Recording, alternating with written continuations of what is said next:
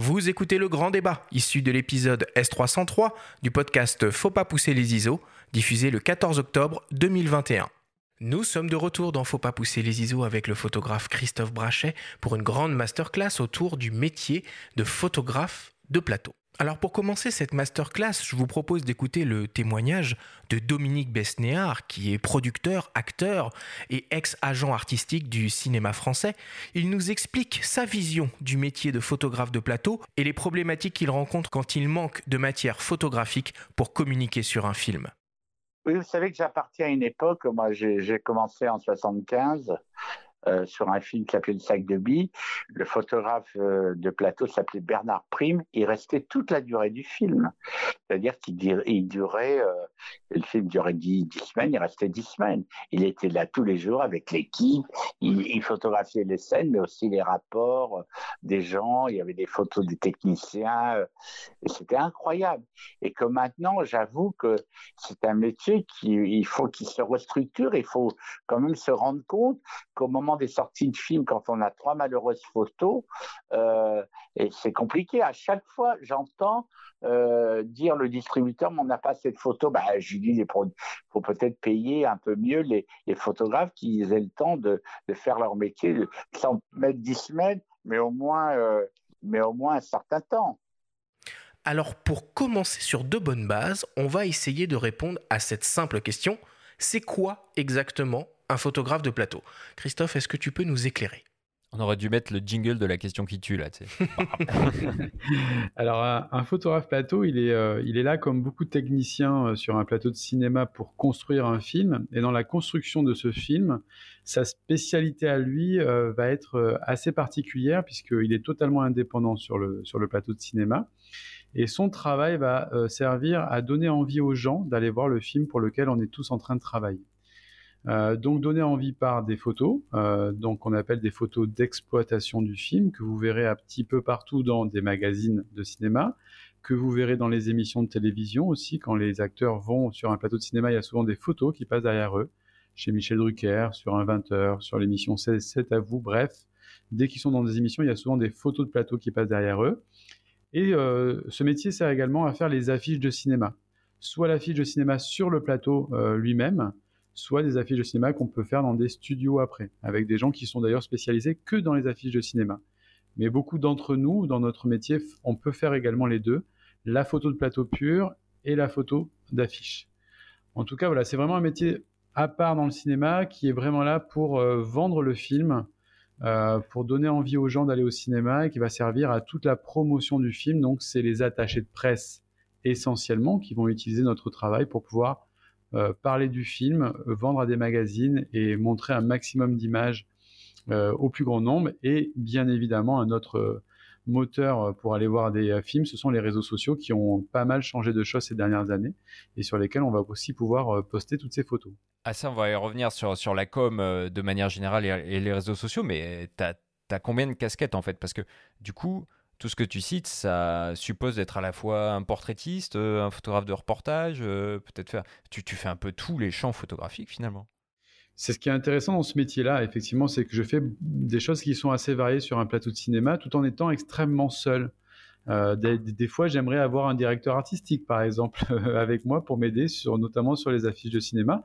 On y bah, reviendra guidé, non, quand même? T'es pas guidé un peu sur place très par. Peu. Euh, non, ah très peu. En fait, ce qu'il ce qu'il faut savoir, et pour défendre un petit peu le métier, c'est que souvent, j'ai tendance des fois à être un peu dur à dire voilà, on fait de très mauvaises affiches de cinéma. Je trouve qu'on n'en a pas des même moi, j'en ai fait plein des mauvaises. Euh, on y reviendra après. Mais euh, pour les défendre un petit peu, quand on fabrique un film, euh, forcément, on est dans le moment présent et dans le moment de fabrication de ce film. Et c'est ça le plus important. Et c'est bien évidemment une évidence.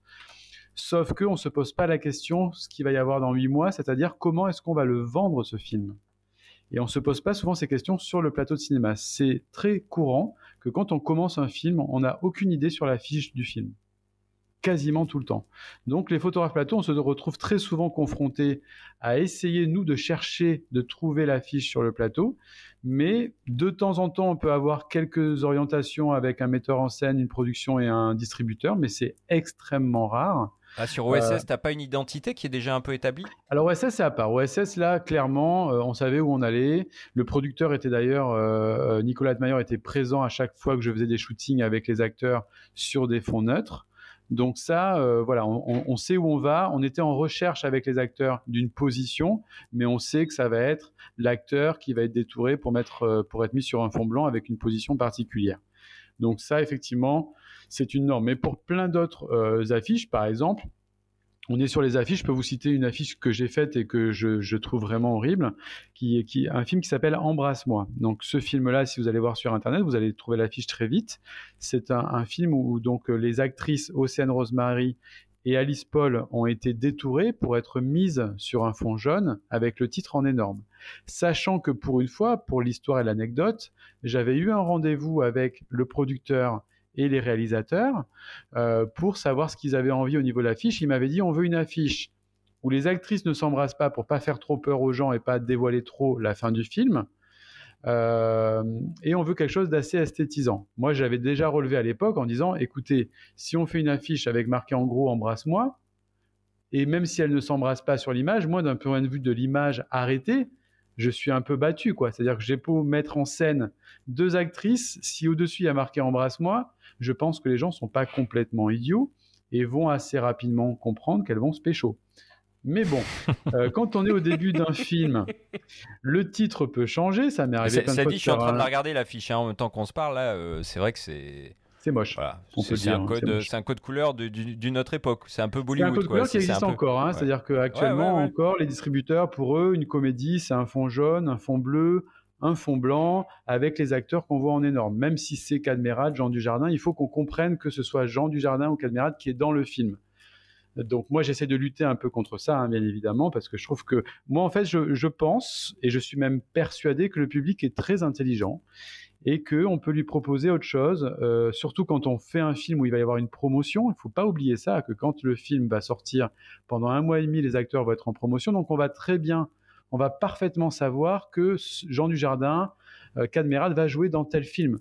Donc, si sur l'affiche vous jouez quelque chose d'un peu plus subtil, je pense que ça joue en votre faveur et dans votre camp. Euh, si vous êtes un petit peu bourrin, et je trouve que c'est ce qui se passe très bien avec cette affiche, hein, ça résume beaucoup de choses cette affiche. C'est-à-dire que euh, on a mis un fond jaune parce que c'est une comédie, on a détouré les acteurs, on les, a, on les a fait se rapprocher, et en gros on a donné ce qui va se passer parfaitement dans le film pour que vous compreniez ce qu'il va y avoir. Pour hmm. Euh, mettre un petit peu d'eau dans mon vin et pour défendre un petit peu euh, euh, les gens qui font les affiches, c'est extrêmement difficile de faire une affiche de cinéma. C'est un exercice extrêmement compliqué. Je pense qu'actuellement, on est un peu trop dans la facilité. De toute vous le voyez bien. Quand on ne sait pas trop quoi faire, on met les acteurs un peu connus sur l'affiche, on les met un peu tous, on fait un petit fondu là-dessus et on a une affiche. Alors du coup, si j'essaye de synthétiser un petit peu, Christophe, donc tu t'occupes de la production des images qui vont servir à l'exploitation du film, mais ça, ça englobe différents types euh, de photos. Donc on a les images, et tu m'arrêtes hein, si je dis des bêtises, mhm. hein, on a les images du film en mhm. elle-même, ok mhm. euh, On a un peu euh, ce côté reportage avec des images de making-of, où là on a l'équipe technique apparente, les caméras, les lumières, éventuellement l'affiche, comme tu l'as comme tu l'as évoqué. Est-ce qu'il y a d'autres types de, photographies que tu produis sur un plateau qui ont peut-être un autre usage? Non, tu as très bien résumé, effectivement, et c'est effectivement, comme on le disait avant, euh, Ben, ça mélange beaucoup de métiers différents, hein, portraitiste, reportage, mais euh, l'utilité principale, c'est essentiellement ça, pardon, euh, d'avoir des choses très posées par moment, avec vraiment un vrai travail de portraitiste, avec des choses face caméra, et après avoir vraiment des choses de plateau vivantes qui vont surtout servir à la communication. Vraiment, moi, tout ce que je fais, c'est vraiment pour communiquer sur le film. Après, il y a quelque chose dont on parle assez rarement, qui est l'histoire du cinéma. Normalement, mes photos servent également à ça, et on l'a vu avec la mort de Jean-Paul Belmondo, où on a vu beaucoup de photographies de plateau aussi euh, passer. Ça sert également à la mémoire du cinéma. D'accord, une logique d'archive pour une société de production, ou d'accord. et c'est pour ça que c'est important de garder ce métier, puisque ce métier, on y reviendra après, est en voie de disparition, et à cause des photogrammes, donc les copies écran que l'on peut faire grâce à une caméra, on a une photo, donc beaucoup de producteurs se disent pourquoi je vais embaucher un photographe plateau. Donc on a oublié ce que tu disais avant, un petit peu effectivement Ben, le côté reportage. parce qu'il faut comprendre que ce qui marche en 24 Mais ils n'ont pas le contre-champ quand même. Là, ils vont effectivement, ils vont avoir, euh, ils vont avoir le champ, mais ils vont pas avoir le contre-champ. Ils vont pas avoir le contre-champ, mais surtout, même s'ils ont le champ, ce qu'il faut pas oublier, c'est que le champ, c'est quoi? C'est 24 images secondes. C'est-à-dire que le Hmm. metteur en scène, il réfléchit en 24 images secondes, mais des fois, ça ne marche absolument pas sur une image arrêtée. Donc c'est aussi pour ça qu'il faut avoir l'œil du photographe pour mouvement. cette raison-là. Exactement. Et alors du coup, c'est qui ton ton employeur C'est le producteur C'est le diffuseur C'est qui exactement? Alors c'est le producteur, mon employeur, mais effectivement, comme tu l'as très bien dit, ça pourrait être plutôt le diffuseur et plutôt le distributeur du film, euh, puisque c'est lui qui va exploiter finalement mes images. Donc le producteur va lui donner les images qu'il va pouvoir exploiter, et c'est lui qui m'emploie, mais des fois j'aimerais avoir beaucoup plus de dialogue avec le distributeur, puisque c'est vraiment lui qui va vendre le film derrière. Donc, Et du coup, euh, t'es es un intermittent du spectacle? Oui, alors moi je suis intermittent du spectacle. On peut facturer, mais c'est c'est quasiment pas ce qui est fait dans le milieu. La plupart des photographes plateaux sont intermittents du spectacle, et c'est aussi d'un point de vue législatif par rapport à des assurances où c'est beaucoup plus intéressant pour un producteur d'avoir que des intermittents du spectacle pour les assurer.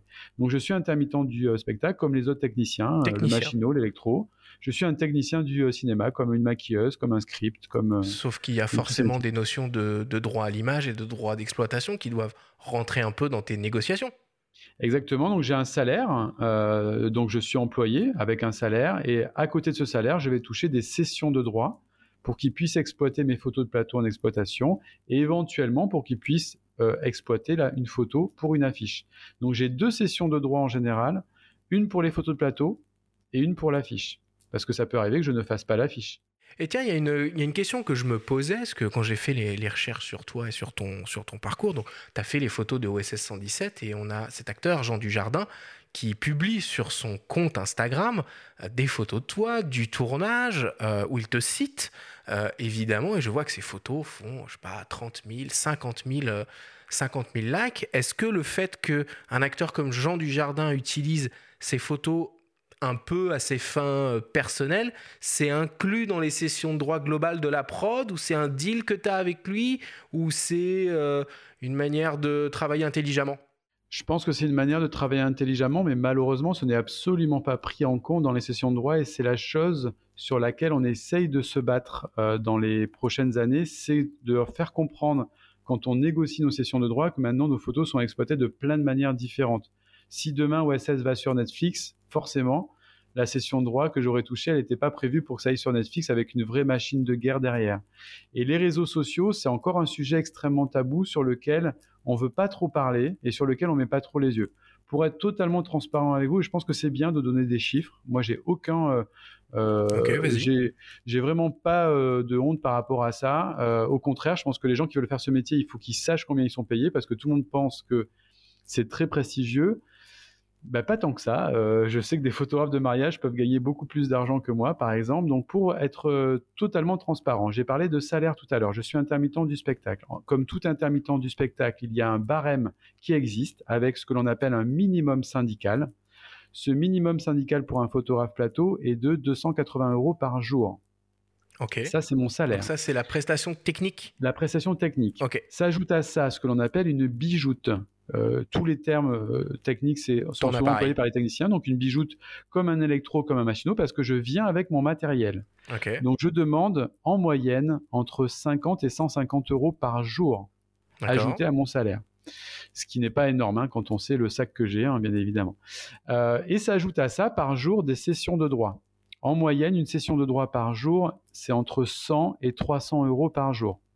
Donc ça, cette Par session de droit, que tu fasses trois photos ou que tu fasses 1000 photos, c'est la même session. Exactement, et c'est là le problème, et c'est là où on n'arrive pas à leur faire comprendre aux productions que c'est très très peu.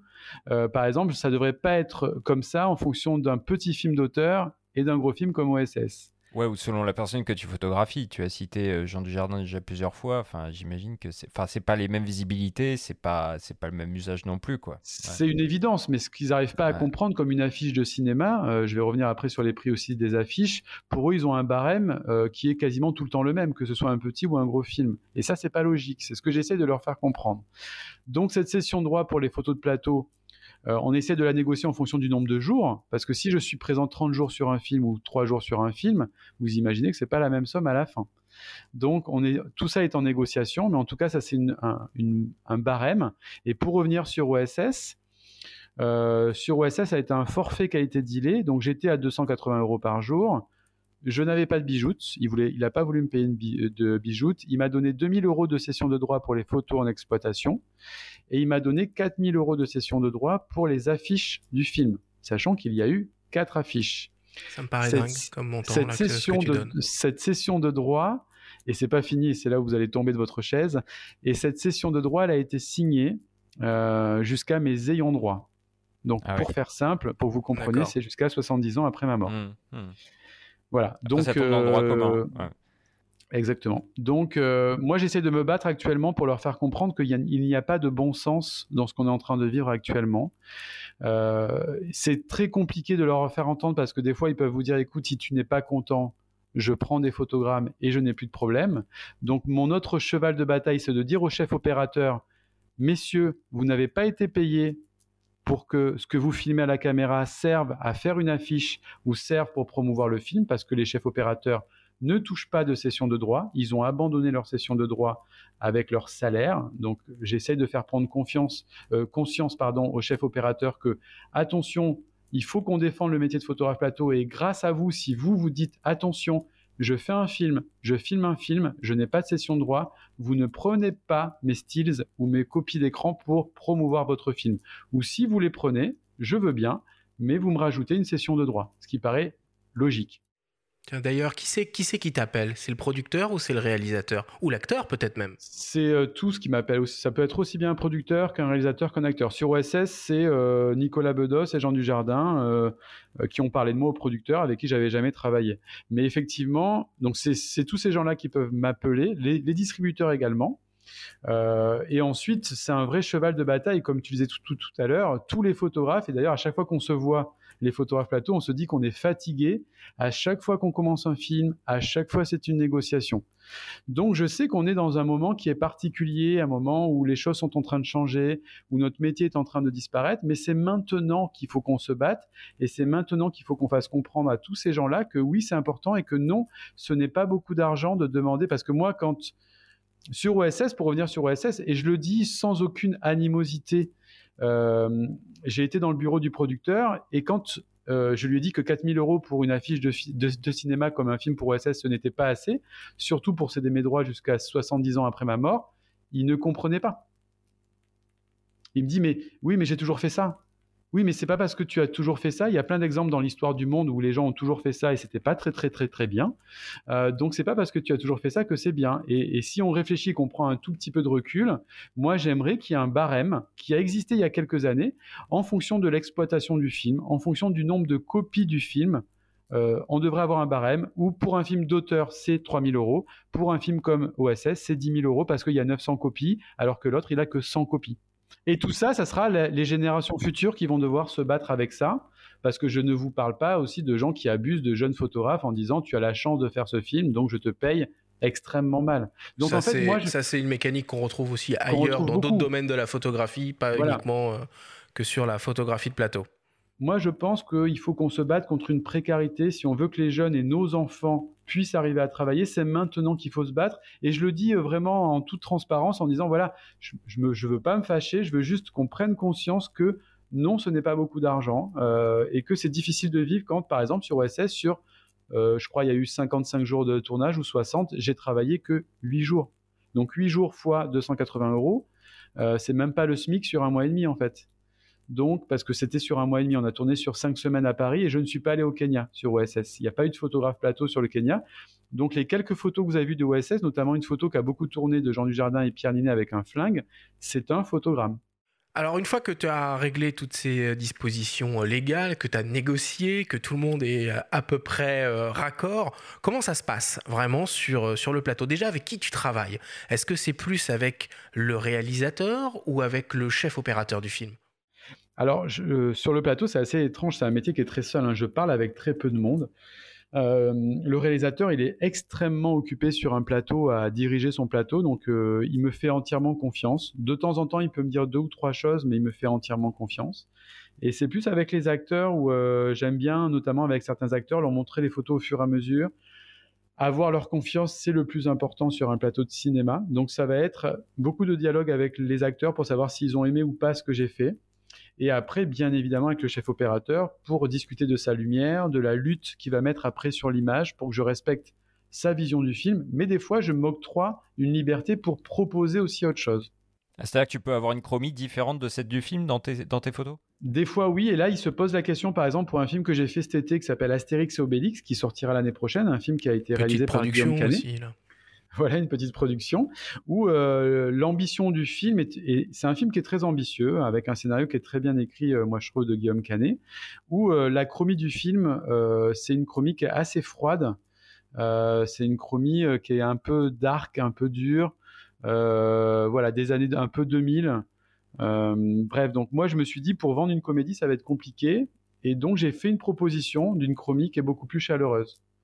Donc on va voir s'ils vont les garder ou pas. Moi en plus, je leur dis souvent, euh, moi je suis là pour donner aussi envie aux gens et on peut travailler sur des chromies différentes, même si les gens vont voir le film derrière. Je pense pas qu'on va avoir quelqu'un qui, va dire j'ai vu les photos, le film ne correspondait pas du tout aux photos. Non, le plus important c'est quand même le film, d'accord? On va pas, on va remettre les choses dans son contexte. Et c'était pour vous montrer aussi d'autres façons de voir le film d'une manière un peu différente. C'est une comédie et sur une image arrêtée, encore une fois, c'est une façon de raisonner qui est différente d'une façon de raisonner en mise en scène à 24 images secondes. Donc c'est pour ça qu'on pourrait avoir cette liberté-là. J'imagine qu'il y a beaucoup d'attentes euh, finalement dans ton travail, puisque euh, voilà, sur un tournage, il faut installer, il faut préparer, il faut mettre en place. Alors, j'imagine qu'entre les prises, tu dois faire un peu des photos de reportage, de, euh, de making-of, mais quand tu dois travailler sur les images du film en tant que tel, bah déjà, tu le fais quand et comment tu fais? Tu te glisses, tu essaies de trouver une petite place sous la caméra? Comment ça se passe? Ouais, moi je suis un chat et ouais c'est ça. Moi, moi, je suis vraiment un chat sur un plateau et je suis. Je pense que j'ai très vite travaillé aussi dans ce milieu parce qu'on m'a souvent euh, dit euh, voilà on, ne te sent pas et je pense que mon expérience de photographe sous-marin et de plongée sous-marine pour euh, photographier un requin, il faut être extrêmement respectueux de la faune et de la flore dans laquelle vous évoluez et je travaille vraiment de la même manière que quand je travaillais sous l'eau avec cette même discrétion. Et c'est ça qui m'a fait aussi, je pense, travailler assez vite. C'est cette discrétion tout en étant capable de sortir des photos où ils se disent Ah, dis donc, elle est super cette photo, j'avais pas vu que tu étais là. Donc, je m'octroie une liberté de me mettre un petit peu partout, d'avoir du matériel qui joue pour moi ces dernières années, puisque avant je travaillais avec ce que l'on appelle un blimp, c'est-à-dire un énorme caisson qui insonorisait les boîtiers réflexes. Tu veux dire au moment où il y avait le bruit des déclencheurs qui faisait clac, clac, clac, clac, clac, clac Exactement. Et du coup, quand l'hybride est arrivé, notamment un des premiers hybrides que j'ai adoré euh, chez Sony, qui était le RX1, qui était un plein format, qui était complètement atypique, euh, que moi j'ai adoré, qui a été, je sais, très critiqué, mais qui pour moi je trouvais était un boîtier extrêmement révolutionnaire. Un 35, c'est une optique que j'adore, euh, et je trouvais qu'il y avait une qualité photo sur ce boîtier qui était assez remarquable. Et donc, à partir du moment où j'ai eu ce genre de boîtier totalement silencieux, j'ai pu vraiment aller chercher des photos complètement différentes. Et d'ailleurs, j'ai toujours fait le parallèle avec mon métier, avec plein d'autres métiers où je me suis dit, que ce soit du photojournalisme, que ce soit un photographe de mariage, pourquoi ils n'ont pas l'obligation d'être totalement silencieux, comme moi en fait? Enfin, moi, je me suis toujours fait la réflexion dans une église. Je me dis, mais comment est-ce qu'on autorise encore des photographes à faire autant de bruit? Selon le type d'éclairage, tu n'as jamais de déconvenu avec ça parce que selon la vitesse d'obturation, pour parler un tout petit peu de technique, euh, euh, c'est super les silent shutters, enfin les obturateurs électroniques pour parler bien français. Euh, mais on peut avoir des problèmes de stries, de bandes sur l'image ou des choses comme ça. Il faut faire gaffe. Exactement. Alors j'ai eu beaucoup de problèmes au tout début de l'hybride et je pense que Sony, qui ont été les premiers à croire en cette technologie, je pense, euh, ont été confrontés à ce problème très vite. Donc j'étais des fois obligé de travailler avec des shutters euh, en fonction de la lumière. Donc si c'était du 60 Hz à 1 soixantième ou du 100 Hz à 1 centième, effectivement. Donc ça me limitait quand j'ai eu la première génération des Alpha 7 par exemple chez Sony avec le Mark 1. J'ai commencé à travailler avec le 7S Mark 1 qui était le premier boîtier hybride à proposer un mode totalement silencieux mais qui avait du rolling shutter et du banding clairement. Euh, à partir de la génération shutter, juste pour, pour expliquer, c'est une espèce de déformation à l'image en fait quand on quand on balaye un petit peu, c'est une, déformation du sujet qu'on peut observer à l'œil nu. Donc quand il y avait un peu de mouvement, j'étais un peu battu, donc j'étais obligé de me remettre en mécanique.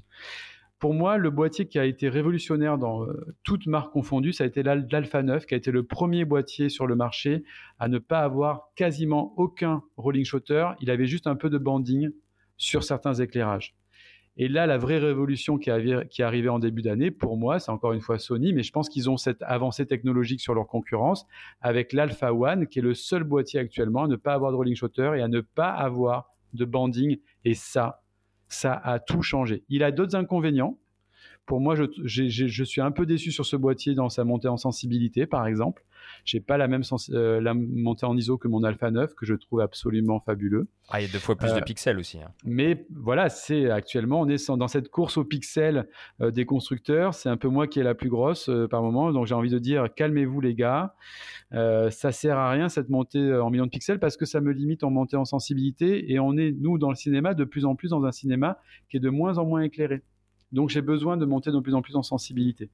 Donc il y a eu des énormes prouesses technologiques. Je rêverais d'un Alpha 9 Mark III euh, sans, euh, sans banding. Et donc, euh, j'espère que ça arrivera en tout cas en, gardant entre 24 et 30 millions de mégapixels. Ça serait, ça serait pour moi parfait, en tout cas, pour la montée en sensibilité.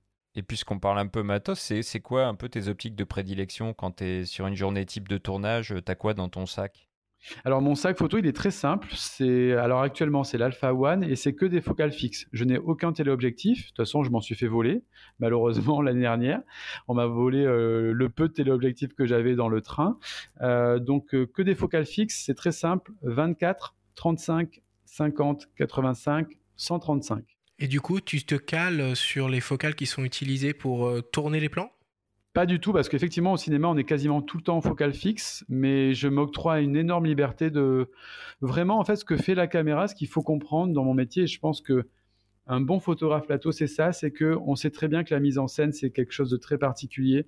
Je regarde ce qui est un peu fait, mais honnêtement, je fais à ma sauce. Donc, je vais faire mon plan large. Des fois, ça va être un 24 à la caméra. Pour moi, ça sera un 35 parce que moi, je suis vraiment en format photo, donc j'ai beaucoup plus de hauteur que la caméra. Et tu te mets pas en ratio 16 neuvième? Tu, gardes ton ratio 3,5. Ouais, je, je garde mon ratio. Et c'est aussi pour ça que je veux défendre la photo de plateau, c'est que je veux défendre mon ratio parce que des fois, dans les décors, là, par exemple, si je prends le film que je fais actuellement, j'étais dans des décors qui étaient somptueux, j'étais dans une mosquée. Euh, donc je voulais avoir de la hauteur pour avoir euh, cette mosquée qui était magnifique, par exemple, que eux n'avaient pas. Euh, et c'est là où, encore une fois, on peut défendre le métier de photographe plateau, c'est qu'on a vraiment une autre vision en fait sur une image arrêtée. Et c'est en ça où c'est intéressant. Donc, et idem euh, sur euh, les problématiques de, profondeur de champ, c'est-à-dire que quand tu as des as des, des, des, plans caméra serrés qui sous-entendent justement une petite profondeur de champ. Toi, tu te permets tout en fait? Moi, je me permets tout. Et alors, moi, vraiment, si on regarde vraiment mon, mon, travail, de toute façon, je suis très souvent en longue focale.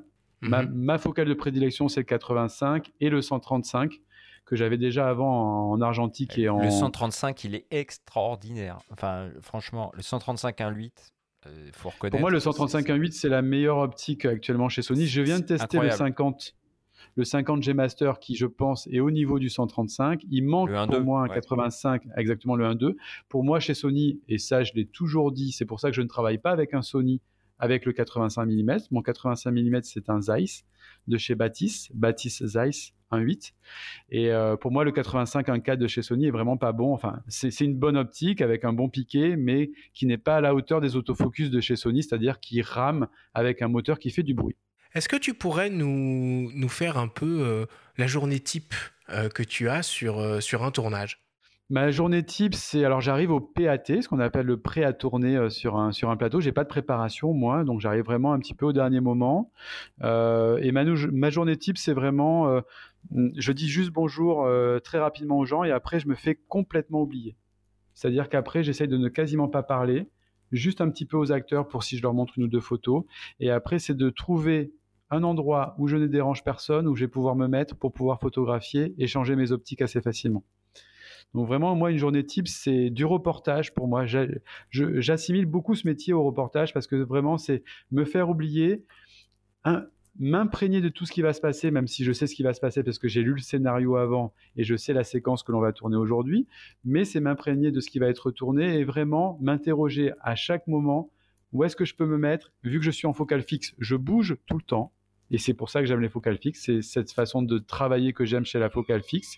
Donc pour moi, ça va être ça. C'est vraiment c'est m'immerger sur le plateau, être le plus discret possible, vraiment, et, euh, et ensuite être totalement euh, fondu euh, dans le plateau et qu'on m'oublie complètement.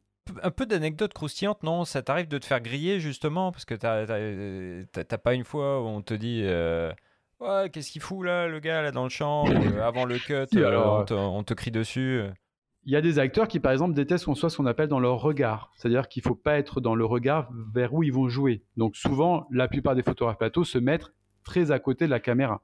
parce que vu qu'un acteur ne regarde jamais face à la caméra, on sait que c'est une zone de sécurité où on peut travailler. Mais moi, j'aime bien justement bouger. Donc ça m'est arrivé avec certains acteurs, notamment avec un certain Gérard Depardieu, qui m'a capté, qui à un moment donné m'a capté direct et m'a dit non, tu te fous pas là avec son langage très particulier, euh, et qui m'a complètement viré euh, de l'endroit où je voulais me mettre, par exemple. Donc, euh, donc ça, oui, ça, ça c'est bien évidemment arrivé.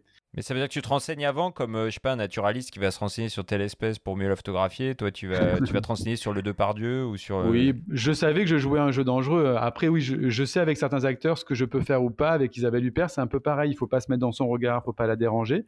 Donc, je, je me renseigne avant, je sais, mais de temps en temps, je joue. Avec Isabelle Huppert, j'ai aussi un moment un peu joué. Elle m'a une ou deux fois capté, mais j'aime bien ça, j'aime bien, c'est un, petit challenge aussi pour moi que je trouve assez intéressant. Et puis c'est bien, on est dans des métiers où il faut un peu les provoquer aussi, donc j'aime bien ça. Bon, c'est fascinant tout ce que tu nous racontes. C'est vrai que ça fait rêver un peu cet univers du cinéma. Tu côtoies des, des acteurs, des réalisateurs euh, célèbres. Un plateau, c'est un, un, lieu de vie euh, extraordinaire. Euh, quel conseil tu pourrais donner à un, jeune photographe qui aimerait qui aimerait se lancer dans, le, dans la photo de plateau Est-ce qu'il y, a, est qu'il y a des formations euh, Comment on fait pour mettre un pied, un orteil euh, dans, dans cet univers-là? Même si on est prévenu du coup sur les difficultés et, euh, du métier, que tu as bien souligné. Oui, c'est sûr que c'est. Alors, moi, beaucoup de photographes plateau, si vous discutez avec beaucoup de gens du métier, même si on n'est pas très nombreux, sont très pessimistes sur, sur le devenir de, de ce métier. Moi, c'est tout l'inverse. Moi, j'aime à dire, j'ai envie d'y croire, j'ai envie de croire qu'une nouvelle génération qui va arriver est très talentueuse. Il y en a une, un très bon exemple, c'est Chana Besson, euh, qui est une grande photographe plateau pour moi et qui a 25 ou 26 ans. Donc, Il y a un lien euh, avec Luc ou pas du tout? Son papa c'est Luc et sa maman c'est Maywen. Donc euh, elle a de, de, elle a des parents extrêmement talentueux, mais elle est elle très talentueuse. Elle a un vrai œil, un vrai regard. Et je trouve que c'est une jeune photographe qui a beaucoup d'avenir dans ce métier et on a besoin de jeunes photographes comme elle pour défendre le métier justement et pour que ce soit un métier qui continue euh, à l'avenir. Donc moi, ce que je conseille souvent aux jeunes, c'est de, leur dire, il faut y croire, même si on vous dit c'est un métier qui est en train de disparaître. Et dites-vous bien une chose, oui, les photogrammes sont en train de prendre le dessus euh, pour beaucoup de personnes, mais si vous, sur le plateau, vous êtes créatif, si vous, sur le plateau, vous proposez autre chose, vous verrez que les photogrammes, on va vite les mettre de côté. Et le cinéma doit justement avoir cette exigence de proposer des choses extrêmement créatives. Les photogrammes, c'est bien, c'est bien les captations par, euh, par l'appareil, c'est ça hein, C'est une captation de la caméra, exactement. C'est-à-dire que la caméra qui a tourné, on va faire une copie écran. Mmh. Et d'ailleurs, tous les jours, le chef opérateur euh, reçoit des photogrammes de la journée de la veille pour voir ce qu'il a fait la veille. Euh, donc euh, voilà, ça c'est effectivement euh, quelque chose qui existe dans notre métier et qui fait que notre, notre, métier est vraiment en train de disparaître. Donc si on a des photographes talentueux qui proposent autre chose, c'est pour ça que moi souvent je demande à recevoir les photogrammes pour voir quelle plus-value j'ai amené au film. Et puis, bien évidemment, le photogramme est limité, puisque quand on va avoir des scènes en mouvement, et si je reviens sur OSS, si vous regardez cette fameuse photo de Jean Dujardin avec Pierre Ninet, où ils mettent leur flingue devant, si vous regardez bien l'image, elle n'est pas vraiment nette parce qu'on sait très bien que le shutter d'une caméra reproduit l'œil humain, donc dès qu'il va y avoir du mouvement, il va y avoir un flou de mouvement. Donc on est très limité sur les captures d'écran, sur quelque chose qui soit assez statique. Donc c'est en ça où le photographe, par exemple sur Astérix Obélix que je viens de faire, j'ai photographié plein de scènes d'action où le shutter de la caméra ne pourra pas avoir un photogramme correct. Donc c'est en ça où ce métier il a du sens. Euh, et les gens, souvent, je leur, euh, les jeunes, je leur dis, faites des courts métrages. Euh, à Paris, il y a la maison du film court. Inscrivez-vous à la maison du film court. Faites des courts métrages. Mettez-vous dans des jeunes équipes qui seront les réalisateurs de demain. Ils vous prendront. Et surtout, faites prendre conscience à la nouvelle génération, quand ils font des courts-métrages, que les photos, c'est important. Si dès la fabrication et dès les jeunes, on comprend que la photo, c'est important, et quand on voit les jeunes, comment ils communiquent et comment ils sont rivés sur leur téléphone portable, je pense qu'ils sont extrêmement consommateurs d'images, on aura un métier qui reviendra sur le devant de la scène. Et si on prend l'exemple des anglo-saxons et, des, euh, et de Netflix et compagnie, regardez juste les Peaky Blinders, comment ils, communiquent, vous allez un peu pleurer. Ah oui, je souscris à 200%. Alors Christophe, euh, en ce qui te concerne, on peut dire euh, d'une certaine façon que tu as eu un petit, un petit coup de pouce à ton arrivée à Paris euh, pour te lancer dans le cinéma puisque tu as eu l'opportunité, la chance de croiser un célèbre producteur, agent, euh, acteur qui est euh, Dominique Besnéard et qui t'a un peu mis le pied à l'étrier. Il nous raconte comment vous vous êtes rencontrés et comment il t'a lancé dans cette carrière de photographe de plateau. On l'écoute. D'abord, j'ai rencontré dans un train. Alors, moi, je pense que c'est vers 2008, 2009. Euh, il me regardait, donc je pensais qu'il me reconnaissait. Il savait pas vraiment qui j'étais parce qu'il venait de la Martinique, mais à l'époque, il voulait être acteur. Et puis après, je l'ai donc je lui ai envoyé dans un cours. Et puis j'ai vu que de dépendre le, du choix d'un metteur en scène, d'un cinéaste, je sentais qu'il est ça, ça lui plaisait pas vraiment. Et puis je pense qu'il n'était pas euh, j'ai pas dit qu'il n'était pas doué, mais il n'était pas extraordinaire. Et il l'a senti. Par contre, quand il m'a montré ses photos, j'ai dit, mais donc, tu as une fibre artistique, faut peut-être que tu fasses de la photo. Euh, donc, euh, voilà, il a commencé à travailler avec nous. Je sais plus trop le film, c'était peut-être avant l'aube. Euh, et puis voilà, et ensuite il a, il a prouvé qu'il était, euh, qu'il avait un regard, euh, ce qui est important pour un photographe, et qu'il avait un point de vue. Et surtout, très vite, il a fait partie du festival d'Angoulême. Parce que la première année, euh, c'était assez moyen, les, les, gens qui faisaient les photos. Et une fois qu'il est, venu, euh, on sent bien que tout l'aspect de la photo du festival a, été vraiment importante. On a senti qu'on avait vraiment monté d'un cran et, notamment l'une des premières photos qui, euh, qu'il est faite euh, dans le festival, c'est la photo de Jean Dujardin que Jean Dujardin adorait. Et ensuite, euh, il l'a imposé sur des films. Voilà.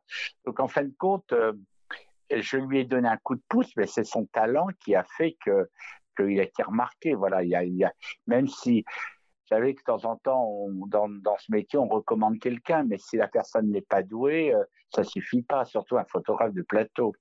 Oui, c'est assez marrant ma rencontre avec Dominique. Je l'ai rencontré, en fait, j'étais, euh, j'ai commencé quand je suis arrivé à Paris par une école d'acteurs, le laboratoire de l'acteur. Euh, il m'a envoyé un casting. Ce casting s'est mal passé.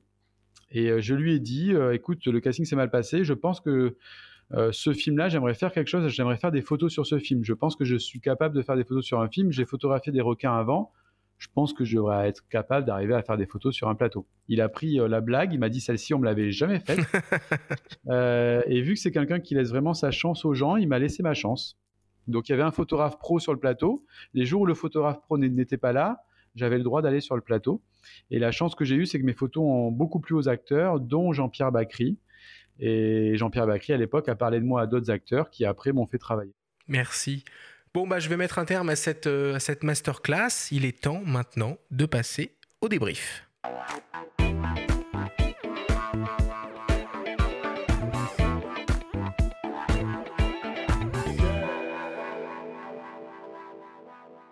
Nous sommes toujours avec le photographe Christophe Brachet pour parler de ce beau métier qu'est la photographie de plateau sur le cinéma. Alors Christophe, si on devait essayer de résumer en quelque sorte et de synthétiser tout ce qu'on s'est dit pendant cette masterclass, ce serait quoi? Ah, si on pouvait synthétiser, je dirais, euh, pour moi, la photo de plateau, c'est un merveilleux métier qui est vraiment là pour donner envie aux gens d'aller au cinéma, parce que le cinéma, c'est quelque chose d'extrêmement important, qui vit une période compliquée. Et pour donner envie aux gens d'aller au cinéma, il faut de belles images qui leur donnent envie euh, d'aller dans des salles obscures. Donc, et donc euh... des images qui sont faites par un photographe et non pas par une caméra de réalisateur, si on a bien Ex suivi les fameux photographes. C'est ça, donc euh, je, je, lutte contre ça. Euh, je lutte d'ailleurs sans trop lutter, puisque le photogramme peut exister sur certains décors que je trouve où il n'y a pas grand-chose à faire. Je leur dis où il n'y a pas d'action, prenez un photogramme. Mais oui, effectivement, c'est un, un, métier qui sert vraiment à ça en tout cas. Christophe, quelles sont selon toi les qualités que doit avoir un bon photographe de plateau?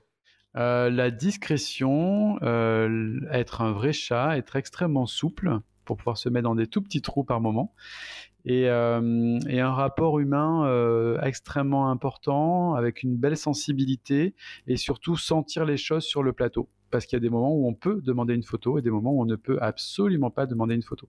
Est-ce que tu recommanderais à un jeune photographe de se lancer dans ce métier de photographe de plateau? Oui, bien sûr. Euh, je, je, dirais à des jeunes photographes, lancez-vous, faites des courts-métrages. Euh, selon les villes où vous allez, il y a plein de courts-métrages qui se tournent, il y a plein d'écoles de jeunes réalisateurs. Renseignez-vous auprès de ces écoles-là et euh, testez-vous sur ce genre de petits plateaux. Et puis après, essayez de vous confronter à, à des longs-métrages derrière. Vous verrez, c'est un, un métier qui allie plein de choses différentes entre le reportage, le portrait, la créativité. Bref, c'est extrêmement stimulant. Même si à la fin on gagne pas des 100 et des 1000, hein, comme tu l'as dit dans le débat, et comme on est sur le débrief, bah, il faut débriefer, il faut le rappeler. Quoi. Bah après, euh, oui, effectivement, cette question effectivement euh, de l'argent, elle est importante parce que c'est le nerf de la guerre. Quand on fait un métier et qu'on est jeune, on, se pose des questions et je trouve que la jeunesse actuelle a pas mal de problématiques. Euh, donc ça fait partie des choses qu'il faut, sur lesquelles il faut être honnête et je pense qu'il faut lutter pour éviter une certaine précarité. Parce qu'actuellement, pour ne pas vous mentir, ça peut arriver de faire un film pendant deux mois où on vous propose cinq jours de tournage. Donc si vous avez que 5 jours de tournage sur deux mois, vous imaginez combien vous gagnez euh, à la fin de chaque mois. C'est pas énorme. Donc il faut avoir plein de films et des fois c'est compliqué d'avoir plein de films. Donc il faut, il faut se battre. Quel conseil tu pourrais donner à quelqu'un euh, en termes d'équipement, euh, de matos à prévoir pour faire ce métier? Alors en équipement, c'est très simple, il faut être totalement silencieux. Donc vous pouvez encore travailler avec un réflexe, si vous en avez envie, pourquoi pas. Euh, il faudra vous équiper d'un blimp, c'est-à-dire un énorme caisson qui insonorise votre boîtier réflexe. Et ensuite, il faudra travailler pour être totalement silencieux si vous ne voulez pas un blimp et si vous voulez être léger et du coup être un peu plus discret, il faudra un appareil photo totalement silencieux. Mais quand je dis totalement silencieux, ce n'est pas ce fameux mode silencieux qu'on avait sur, euh, sur des 5D, si vous vous en rappelez. C'est un vrai mode silencieux, c'est-à-dire 0 décibel. Donc, Canon euh, est rentré dans le jeu de l'hybride, Nikon est rentré dans le jeu de l'hybride, Fuji fait ça aussi très bien, Panasonic, etc. Donc plein de modes comme ça silencieux existent. Faites attention à une chose, vous pouvez avoir du rolling shutter et du banding sur certaines marques de boîtiers. Renseignez-vous bien avant. Euh, et même si je suis ambassadeur, je suis très transparent. Je suis pas du tout là pour vendre une marque, hein, mais certaines marques sont un peu meilleures que d'autres par rapport à ça. Ou sinon, on fait du dessin. C'est silencieux le dessin. Ça existe d'ailleurs, dessinateur de plateau? Oui, oui, j'ai fait des films en Non, mais j'ai fait des films, effectivement. Il y avait des dessinateurs. On a même sorti un bouquin sur 10% euh, de mes photos de plateau avec un monsieur qui était venu faire des croquis du plateau de chaque métier sur le, sur le plateau. Un bouquin qui a, chez Gallimard, je crois, qui a pas très bien marché, mais qui était pourtant très intéressant. Super, merci.